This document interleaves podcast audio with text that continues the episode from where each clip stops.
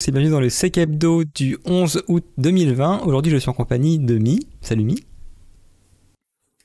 Bonsoir. Et c'est tout.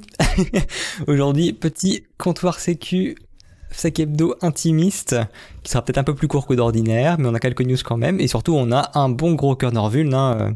Page Tuesday oblige. Euh, donc aujourd'hui, de quoi va-t-on parler? On va parler de, de Intel euh, qui a eu une grosse fuite de données et des conséquences que cela peut avoir sur la sécurité dans les années à venir, enfin déjà les mois à venir. Euh, de la Chine qui bloque les sites utilisant le TLS3, euh, et on va essayer d'expliquer un peu pourquoi. Le fameux corner vuln et une découverte de la semaine. Sur ce, il est temps d'ouvrir le comptoir. C'est parti.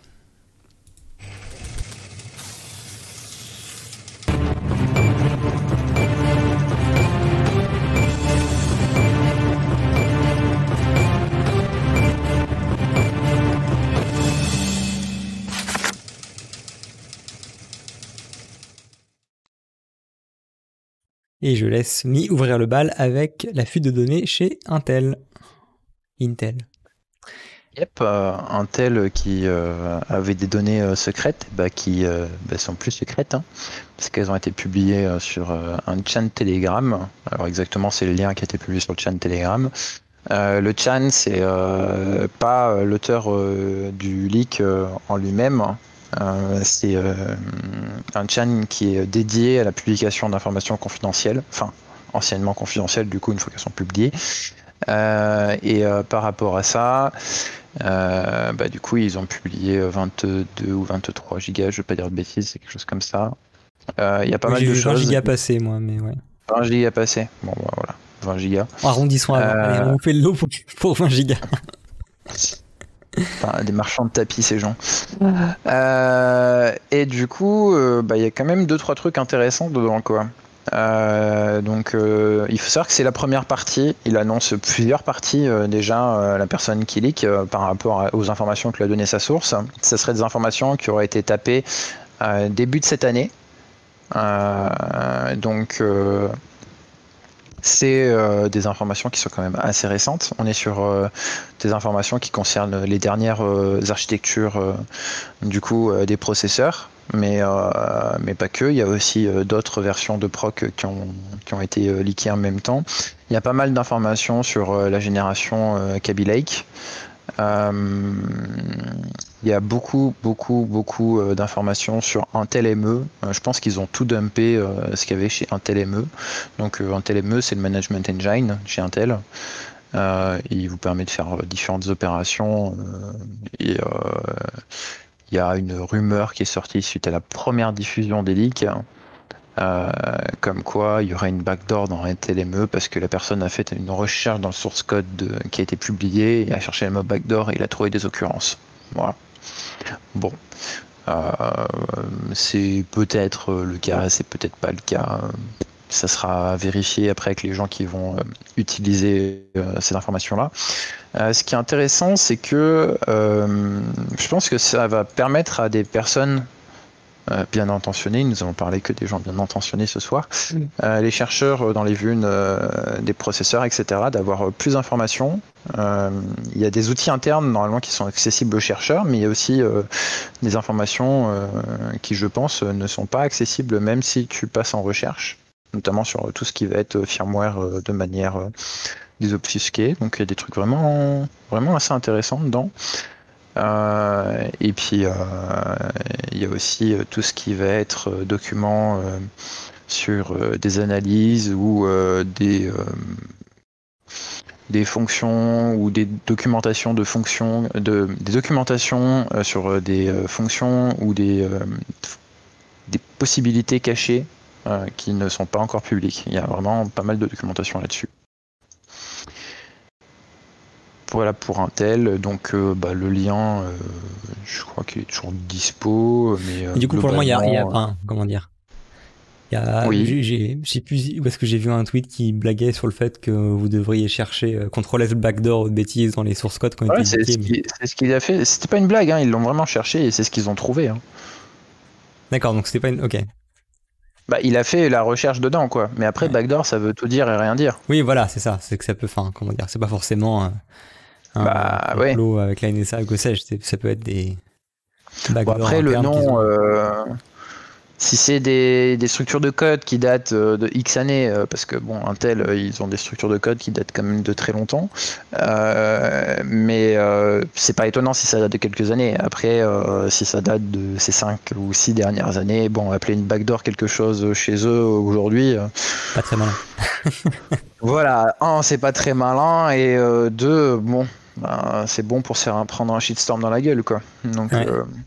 Sachant que ça va pas très bien pour Intel en ce moment déjà, parce que la semaine dernière, ils ont décroché. 40 milliards. Hein.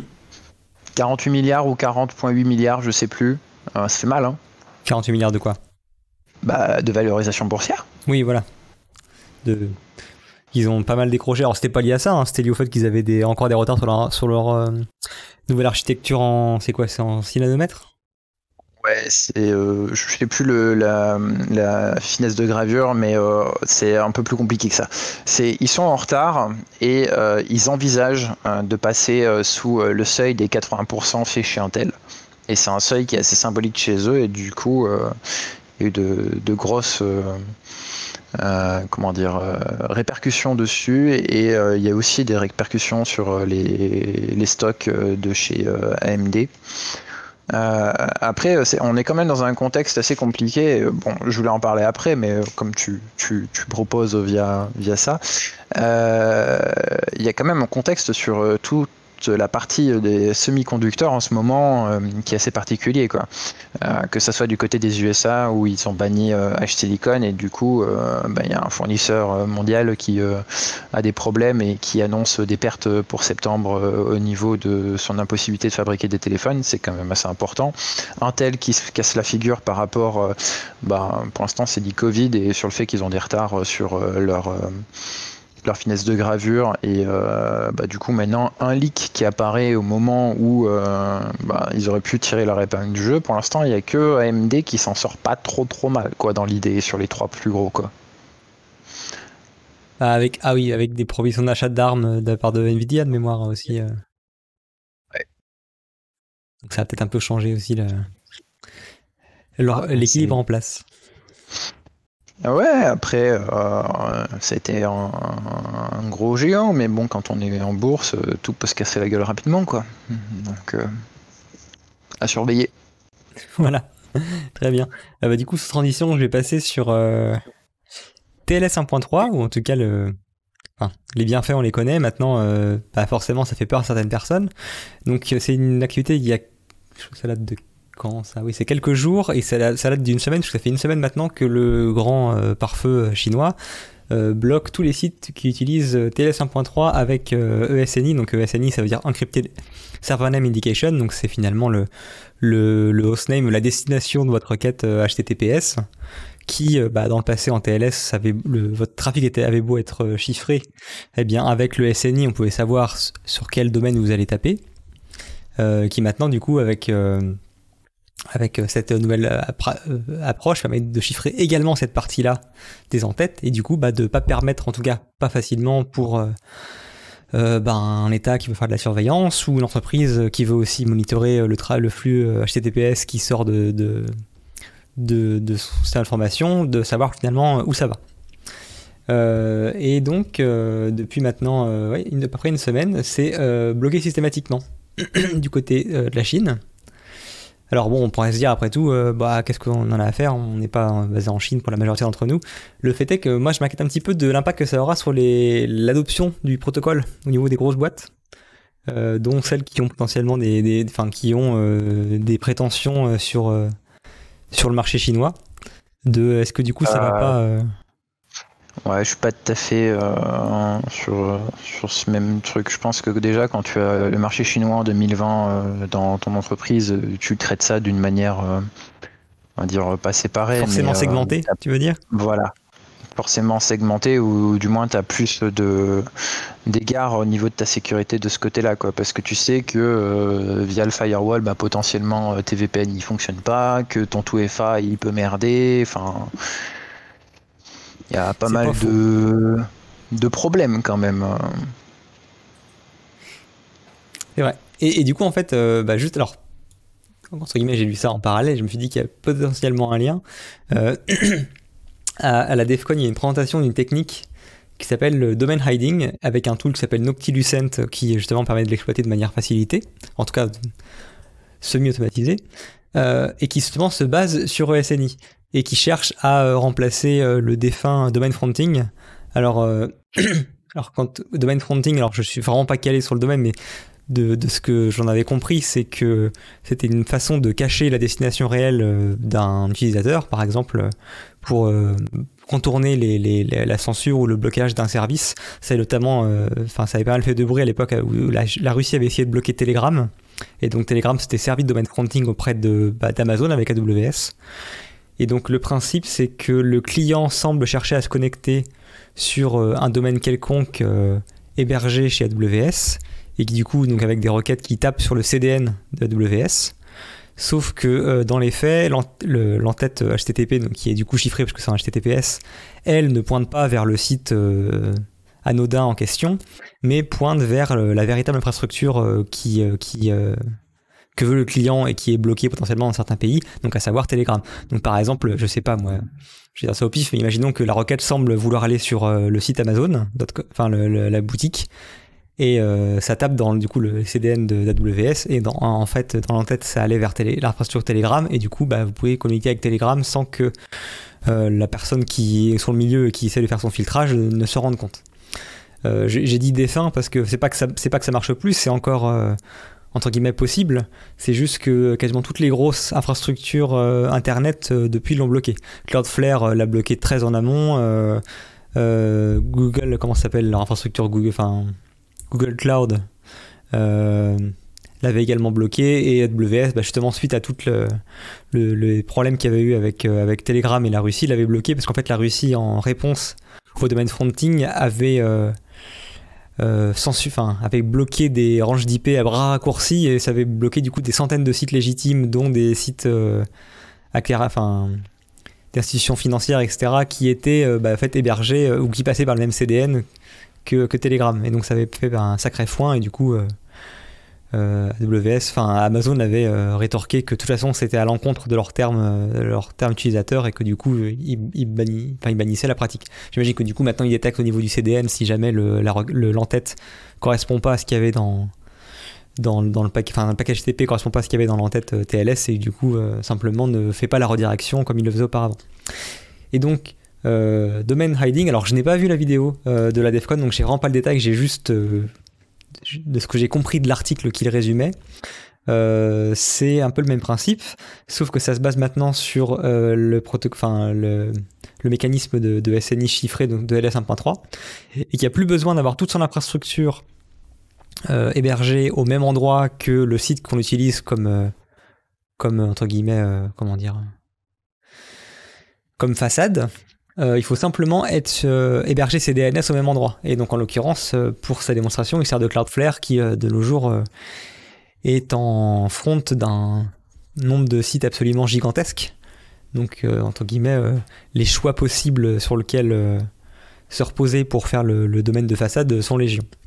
Et du coup, bah, on a une approche très similaire où le client semble faire une requête pour le site d'Artempion et en fait, en vérité, le, dans le le, le SNI qui est chiffré euh, ou et même l'entête HTTP, en fait, ça va vers le site euh, qui est bloqué.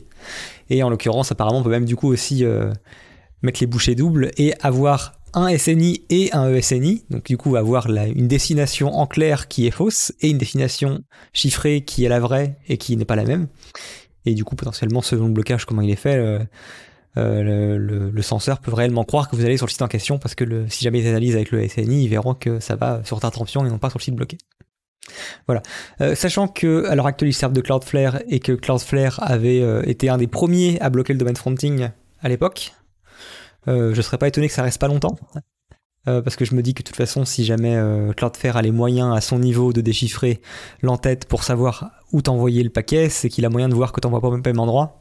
Donc je vois pas ce qui empêche. Enfin, je dois peut-être. Enfin, que si j'ai raté un point technique et que certains ont vu la vidéo, n'hésitez pas à, nous le signaler sur le Discord. Mais je vois pas en quoi euh, ne pourrait pas faire la même approche et du coup, euh, euh, comment dire, détecter la technique et simplement ignorer la requête et ne pas faire le travail de, de, triage qui est attendu du domaine hiding. Donc Après, est-ce qu'il y a un lien direct entre cette, euh, nouvelle conférence, euh, enfin cette nouvelle présentation à la DEFCON et euh, le changement récent de la Chine sur le blocage du TLS 1.3 de manière radicale? Je sais pas. Mais en tout cas, les deux se marient assez bien. Après, il y a quand même aussi, on va dire, une espèce de lame de fond où on commence à aller sur. Bon, alors, c'est pas du tout technique, hein, mais plus sur ce qu'on a pu observer récemment, on commence à avoir euh, une espèce de division euh, Russie-Chine euh, d'un côté, et puis les US qui veulent aussi de leur côté étendre ce qu'ils ont appelé leur clean Internet à travers des partenariats, etc. Enfin, ça a l'air d'être un peu je ne vais pas dire que sous fond de, guerre économique froide, et encore, j'aime pas le terme de guerre froide, parce qu'on n'est pas vraiment sur deux duopoles, mais enfin, on est sur une espèce de guerre où il n'y a pas vraiment de guerre, à part le côté économique, etc. Et euh, au final, euh, bah, ceux qui sont au milieu, ils vont payer, quoi. Les utilisateurs, les entreprises. Hein. Et euh, je pense qu'on va vers une, espèce de deuxième système. Quoi. Avant, c'était assez, on va dire, isolé avec le grand firewall, mais je pense qu'on va aller sur peut-être plus d'isolation. Et c'est pas forcément bon pour, pour le marché, parce que ça veut dire que si tu veux attaquer un deuxième marché euh, ailleurs, bah, il faudra que tu t'installes aussi de l'autre côté. Quoi. On a, un auditeur qui demande du coup, du coup est-ce qu'on peut détourner euh, ça pour bypasser un firewall ou un système de SIEM si on veut faire du phishing dans l'entreprise? Euh, bah, J'ai envie de dire évidemment oui. Enfin, l'utilisation peut bien sûr être légitime entre guillemets pour des domaines pour la liberté de la presse, je ne sais quoi, je qui cherche à contourner la censure, mais ça peut bien sûr être utilisé par des attaquants pour masquer la destination réelle de leur trafic euh, je, crois d'ailleurs que l'article le mentionnait sur la fin que euh, évidemment ça peut être utilisé euh, pour notamment justement un malware pour cacher son, son, son, son, C2. Je sais pas pourquoi tu pourrais pas du coup utiliser ça pour faire passer ton trafic pour un trafic légitime auprès de tes systèmes de protection d'entreprise, effectivement, oui. Enfin, c'est le même mécanisme. Hein. Je vais ajouter ça dans ma to-do list, moi. bah, de toute façon, il y avait, il y avait je sais pas d'ailleurs où ça en est, mais il y a pas mal d'entreprises pendant un moment qui disaient qu'ils allaient aussi bloquer notamment le. Alors, comment ça s'appelle déjà? Le DOH, c'est ça?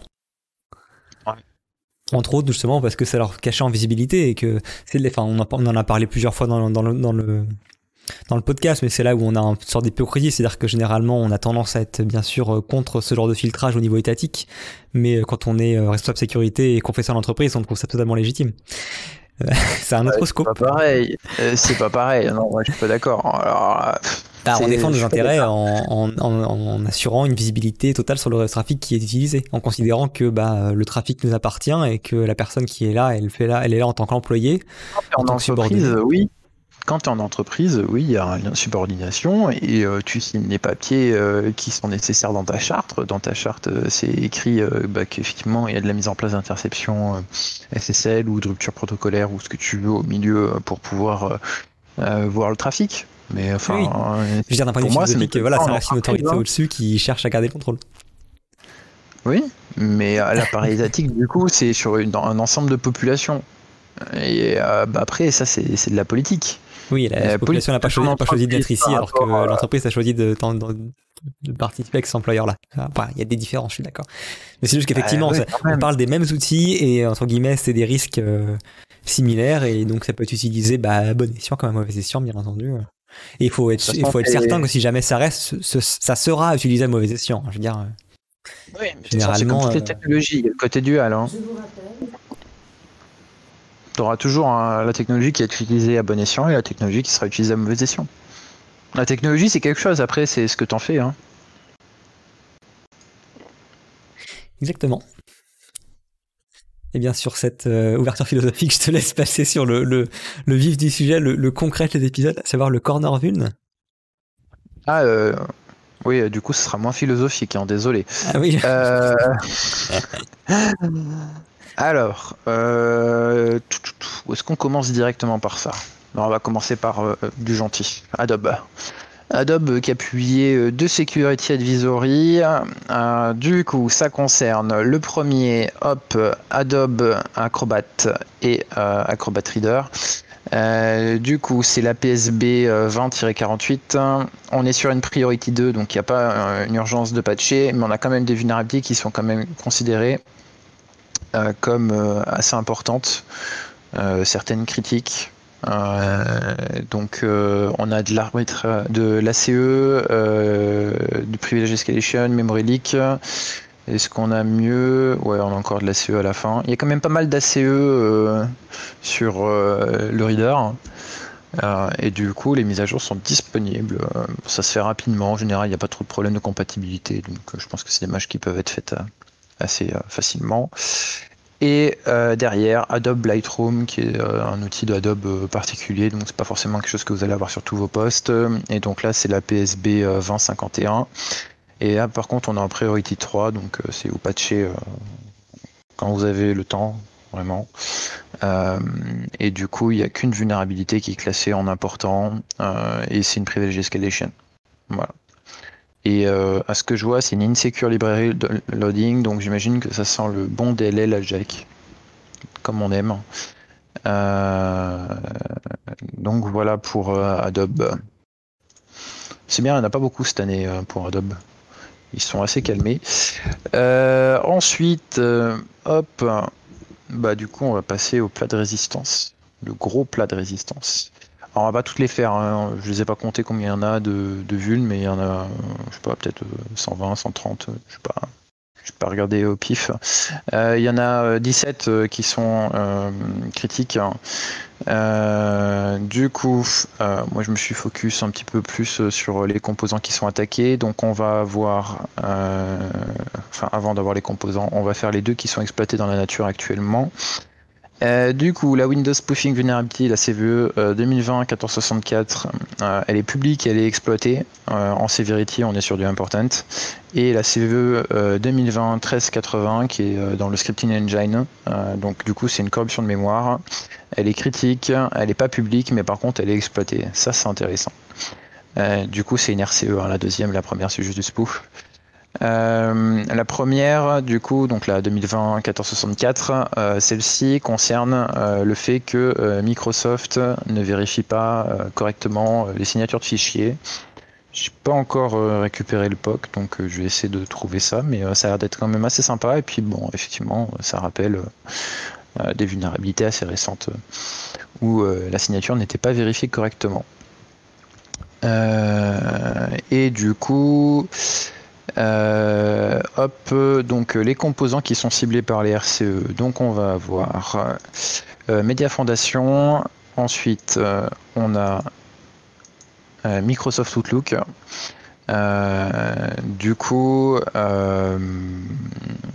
le, la vulnérabilité qui affecte Outlook, donc la RCE en 2020 1483, elle est critique euh, notamment parce qu'elle affecte le preview pane.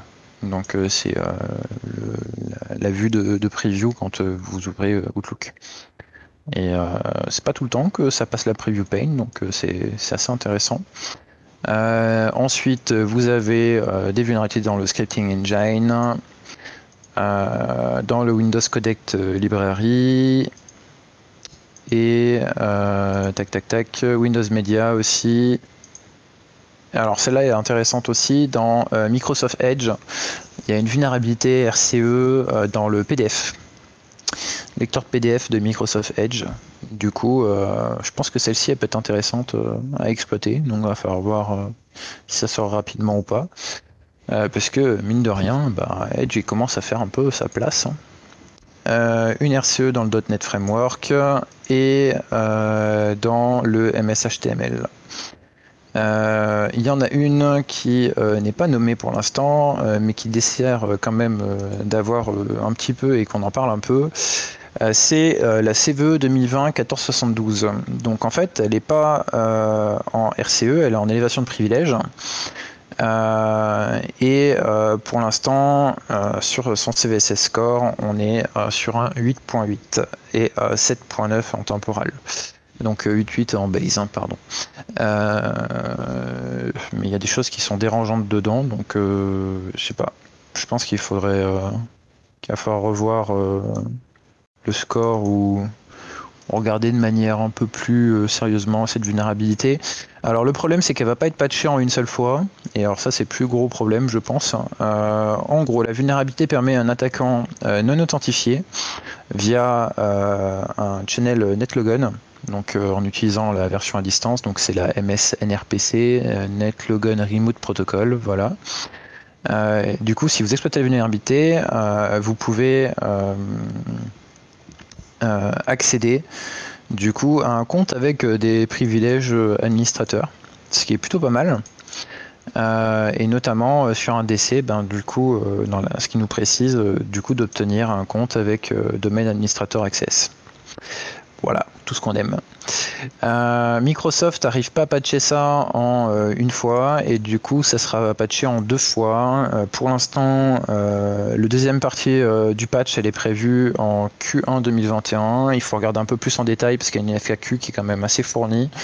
avec des liens sur comment modifier certains paramètres de votre Active Directory par rapport. Du, coup, c'est exploitable jusqu'en 2021 bah, Q1 2021. mitigation, quoi. Euh, et euh, bon, ce qui est un peu une mauvaise nouvelle, euh, c'est que ça n'a pas été trouvé par Microsoft, donc il y a potentiellement la chance que ça soit publié, quoi. Donc j'espère que la personne qui a trouvé la vulnérabilité va résister à la fame de publier ça et va garder ça pour lui parce que je pense qu'il doit y avoir quand même quelques, quelques devices qui exposent le MSN RPC sur internet.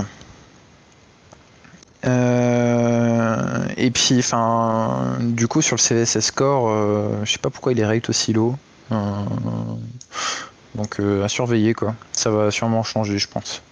Avec les retours des gens et tout, parce que ça me paraît quand même assez bas pour une vulnérabilité qui te permet quand même de récupérer domaine admin, quoi. Je. Je sais pas. Je, me pose la question, du moins pour l'instant. Il y a de la guidance Microsoft, hein, du coup, pour faire les modifications nécessaires pour euh, atténuer le risque. Mais euh, bon, attention euh, à ça. Hein.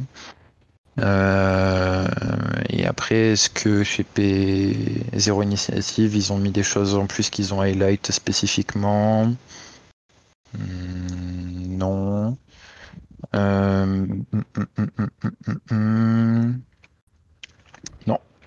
Ok. Bon, après, on vous laisse Regardez le patch en entier, il y a sûrement des choses que, j'ai zappé dans ma review euh, sommaire.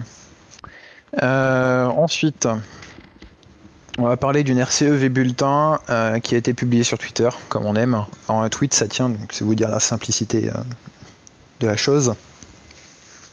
Donc, en gros, la RCE, c'est un bypass de la correction qui avait été faite en 2019 pour une autre vulnérabilité. Et du coup, c'est public. Et euh, il y a déjà des gens euh, qui ont mis en place euh, un système pour checker des sites sur Internet. Ils vendent ça.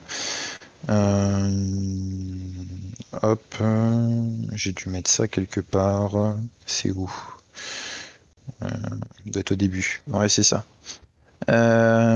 du coup, ils ont mis à disposition un tool qui s'appelle Mascan, exploiteur Mascan, et euh, donc avec ça, euh, vous pouvez voir directement la détection de votre version, si euh, votre website est vulnérable ou pas. Et c'est vendu actuellement et ça supporte la dernière RCE qui a été publiée. C'est le bonheur. ensuite, on va pas en parler très longtemps, mais on avait déjà parlé des vulnérabilités Crook à l'époque sur les chipsets. tac, tac, tac. À l'époque, c'était lesquels? J'ai oublié je vais pas dire Qualcomm, c'est pas Qualcomm, c'était, c'était, c'était, ah oui, euh, Broadcom et Cypress, c'est ça, pour euh, les chips euh, Wi-Fi. Et du coup, ils ont pu confirmer que leurs trouvailles qui étaient sur Broadcom et Cypress, bah, elles sont aussi sur Qualcomm. Et le deuxième, j'ai oublié son nom, tac tac tac tac, Mediatek. Donc en gros, vous avez les quatre plus gros fournisseurs de chipsets qui sont impactés par cette vulnérabilité. Euh, bah, c'est plutôt sympa. Euh, il faut savoir aussi que euh, potentiellement il y en a d'autres. Et donc pour vous aider à détecter, EZ a mis à disposition son script pour pouvoir tester chez vous si vos devices sont vulnérables ou pas à Crook. Donc bah, on vous laisse regarder ça chez vous. Bon après, hein, c'est une vulnérabilité sur Wi-Fi Chips. Il va y en avoir plus, plus d'une cette année, je pense. Euh, concernant la vulnérabilité F5, donc la CVE 2020 5902 de tête, euh, il y a eu un article sur Blipping Computer comme quoi la CVE est activement exploitée par euh, un acteur iranien, si je ne m'abuse. Bon, bah, aujourd'hui, on est le, 11-8, voilà, 2020. la vulnérabilité date du euh, si je dis pas de bêtises, a été publié le 1er euh, juillet, ça mercredi. Euh, le samedi matin, c'était déjà bien exploité par des cryptos, donc le 4 juillet. là, si vous apprenez ça aujourd'hui, bah, vous faites une petite image de votre appliance, vous réinitialisez et puis vous réinstallez, hein, parce que là, à mon avis, vous n'aurez rien d'autre de mieux à faire que, ça. Vous allez dû vous faire pourrir bien correctement, je pense. Euh, et puis bah, bien sûr, vous cherchez des traces de pénétration euh, dans votre environnement parce qu'il y a des grandes chances que du coup euh, vous ayez quelques problèmes à l'intérieur. pour rappel, du coup les patchs sont disponibles et attention à quelle version de mitigation vous aviez mis en place à l'époque parce qu'il y en a eu plusieurs qui sont sortis. À ma connaissance, il y en a eu trois, peut-être même quatre. Il faudrait que je vérifie. Euh, parce qu'il y a eu une exploitation d'abord euh, via le TMSH, ensuite via le, HQLSDB, je crois, de tête, et euh, l'API REST. Enfin bref, quand on a commencé à voir qu'il modifiait les mitigations toutes les deux heures, enfin toutes les deux heures, enfin toutes les deux heures, il trouvait une nouvelle manière de le contourner. on a arrêté les mitigations et puis on a patché quoi. Et je pense que c'est le meilleur conseil que vous pouvez avoir dans ce cas-là.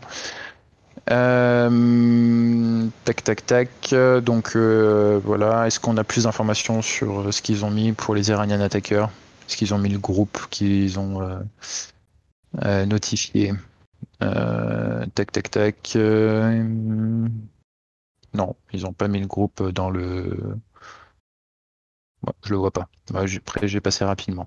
donc bah voilà, sur les F5, hein, c'est quand même un peu tard. Hein si vous en prenez qu'aujourd'hui. Euh, aujourd'hui, ce qui a été release, mais il y a eu euh, une pré-information euh, fin de semaine dernière concernant Citrix Endpoint Management. Du coup, il y a pas mal de vulnes qui ont été publiées chez eux. hop, 1, 2, 3, 4, 5. les vulnes, indépendamment, ça fait pas grand chose, mais a priori, on peut les chaîner pour obtenir une RCE. Donc, euh, du coup, je pense que c'est quelque chose à regarder. Après, moi, je connais pas le produit Citrix Endpoint Management, donc euh, je sais pas à quoi il sert. Euh, je sais pas vous dire si c'est critique ou pas, mais bon, après, ça a pas l'air d'être des vulnérabilités d'enfants de cœur quand même. Hein. et puis, il faut se méfier, hein, parce que du coup, Citrix, ils ont ils ont tendance à downplay leurs vulnes. Donc euh, moi ce que je vous conseille c'est de bien analyser vos vulnes et surtout euh, de regarder aussi côté euh, chercheur ce qui est publié parce qu'en général bah, quand ils voient qu'il y a d'autres vulnes qui sortent, ils, en récupèrent et ils les chaînent et bah, ça peut faire des trucs sympas quoi. Tac tac tac tac tac. Euh, hum, hum, hum, j'ai mis quoi d'autre après? Ah oui, euh, la partie, euh, un, papier publié sur les vulnérabilités des processeurs bas niveau, et du coup, ça concerne. hop, je vais pas dire bêtise, je crois que c'est Intel, mais aussi AMD. hop, moi, je l'ai pas lu encore, hein, mais euh, je connais les personnes qui, euh, qui ont publié. C'est des gens qui ont fait pas mal de publications sur, euh, sur les vulnérabilités bas niveau processeur. Et de ce que j'en ai rapidement compris dans le résumé qu'on m'a envoyé, en gros, il y a des vulnérabilités side channel qui ont été publiées. Et en fait ces vulnérabilités là, elles sont toutes dues à ce que eux ils ont trouvé. L'origine de, ces vulnérabilités n'est pas en fait ce qui avait été annoncé au départ, mais euh, il y a une origine un peu plus haute de, ces vulnérabilités, c'est ce qui est détaillé dans ce papier. Euh, mais j'ai pas encore le temps de le lire, donc euh, si ça vous intéresse, bah, je, vous encourage à le lire. En général, c'est des bons papiers. Après, bon, si vous pouvez éviter de, de commencer tout de suite à envoyer ça à vos responsables, euh, parce que bon, c'est ce que vous allez recevoir euh, sûrement, euh, les vulnérabilités processeurs, vous avez d'autres choses à penser avant de, de patcher vos vulnérabilités processeurs.